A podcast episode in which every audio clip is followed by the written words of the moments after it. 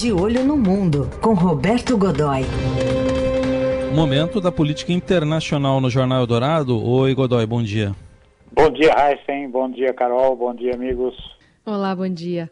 Bom, a gente fala hoje dos históricos acordos de Abraão, né, mediados pelos Estados Unidos entre Israel, Bahrein e Emirados Árabes. Aliás, até nome sugestivo, né, Godoy? Abraão, patriarca aí das três religiões monoteístas, o judaísmo, o cristianismo e o islamismo.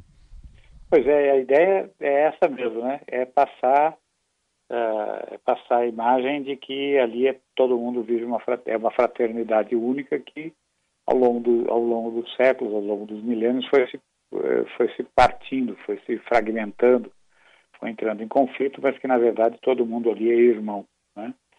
E foi é mais ou menos essa linha do, do linha conceitual dos acordos. É, seria extremamente bonito, né, limpo e tudo mais, se C, como sempre temos um C aí, particularmente quando a gente tem o presidente Donald Trump no meio, não tivesse a campanha eleitoral, eh, não, não, tivesse sido mantido, eh, não tivesse acontecendo exatamente no meio da campanha eleitoral o, nos Estados Unidos. O presidente Trump, na verdade, eh, vinha costurando isso, anunciou até, comentou em alguns momentos ontem, quando ele, quando ele anunciou, ele está se apresentando como pacificador da região, está vendendo essa imagem e deixou claro que isso poderia ter sido anunciado há, há, há mais tempo. Mas que, na verdade, eh, segundo ele, houve pequenos detalhes a serem ajustados. Na verdade, os pequenos detalhes foi pegar a oportunidade da campanha. Ele tem um, tem um saldo ruim né, em, em política externa, está eh, apresentando, não tem muito, não tem muito não, não tem o que apresentar em política externa, e eh, a não ser alguns fiascos, algumas coisas equivocadas, como sempre. E o que aconteceu é que eh, ele segurou isso por um tempo e apresentou ontem. O que aconteceu? Como é que foi essa história? É, é os estados de Israel, é, o Principado do Bahrein e a União dos Emirados assinaram é, ter um acordo internacional, por enquanto trilateral, os Estados Unidos aparecem ali apenas como uma espécie de participante não regional, né? É, mas enfim, isso porque eu imagino se o Trump ia perder a oportunidade de meter aquele canetão dele num acordo desse, dessa dimensão, né? E aí o, o, regularizando relações diplomáticas. Na verdade, as relações comerciais, por exemplo, já vinham sendo regularizadas, já estavam regularizadas há muito tempo já, um, já o comércio ali já é grande e, e do ponto de vista estratégico, estritamente, pensando do, do ponto de vista de defesa, do ponto de vista da segurança, não faz muita diferença não, porque é, na verdade é, Israel e os e Bahrein e os Emirados nunca tiveram uma situação de atrito, né?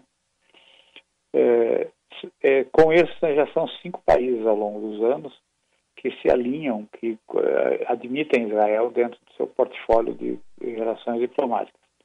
Em 79 foi assim com, a, com o Egito, em 84 com a Jordânia e ontem o Trump anunciou que tem outros cinco em fase de negociação, mas não antecipou quais seriam, quais são né, com quem é que ele está negociando, com quem é que ele está discutindo, segundo ele, para não dar azar. Né?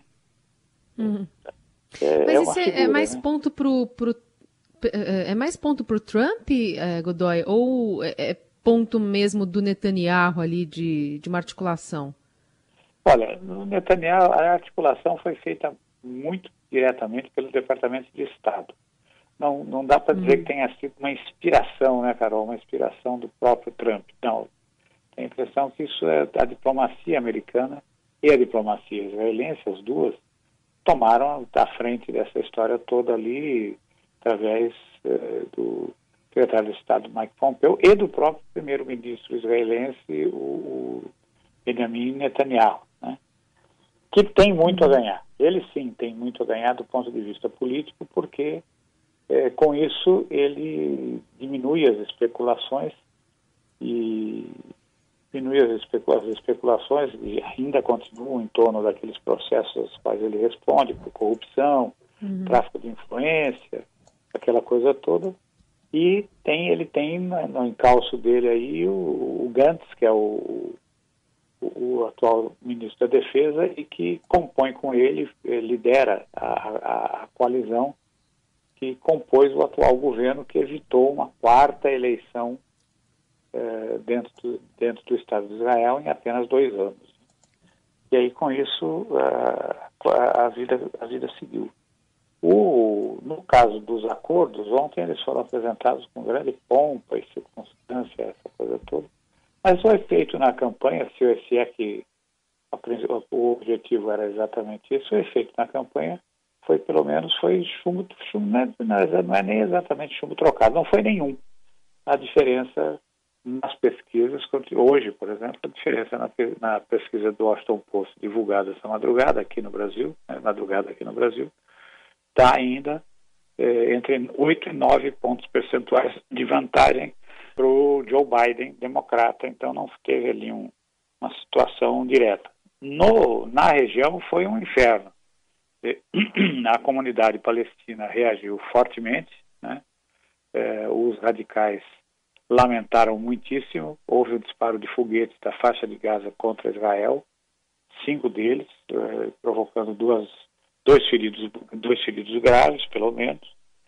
Eh, e em, no Irã, que é um inimigo comum ali também, eh, foi considerada a terça-feira foi considerada o dia escuro ou terça-feira a terça-feira do lamento indicando claramente qual é a situação. Lembrando sempre que o Irã não é um país árabe, é muçulmano radical, mas não é um país árabe. E, portanto, é, conta, tem que contar, não é nenhum com apoio automático, ele conta com um apoio negociado a cada momento e vinha se dando razoavelmente bem. O Trump sofreu ontem também uma segunda, um segundo revés, esse qualitativo, dizer, pela primeira vez em 175 anos, a revista poderosa, influente, a revista Scientific American, tomou posição numa eleição eleitoral apoiando o Joe Biden eh, e apoiando pela primeira vez um candidato, apoiando Joe Biden e recebendo nos minutos seguintes à publicação, recebendo online mais de 110 mil adesões de eh, lideranças científicas dentro da comunidade americana. Muito bem. Vamos continuar acompanhando todos esses desdobramentos que têm a ver com a eleição americana e com a política externa americana também, especialmente no Oriente Médio. E o Roberto Godoy volta na sexta-feira, que é o Jornal Dourado. Obrigado, Godoy. Até sexta. Grande abraço, até sexta.